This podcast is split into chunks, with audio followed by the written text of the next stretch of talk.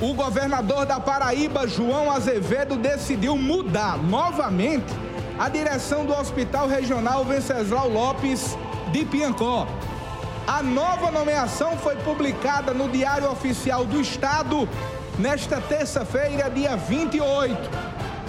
Como novo diretor da unidade, foi nomeado o enfermeiro Andrew Mateus Rodrigues Florentino. Até então, Andrew estava na coordenação da UPA 24 horas e também socorrista do Serviço de Atendimento Móvel de Urgência, o SAMU de Piancó. Andrew substituirá o médico Andiri Leite Guedes. De acordo com informações dos bastidores da articulação junto ao governo do estado, a escolha pelo nome de Andrew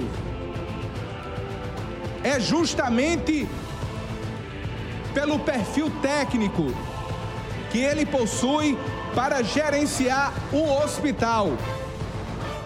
A mudança ela foi publicada no Diário Oficial do Estado nesta terça-feira, dia 28 de novembro.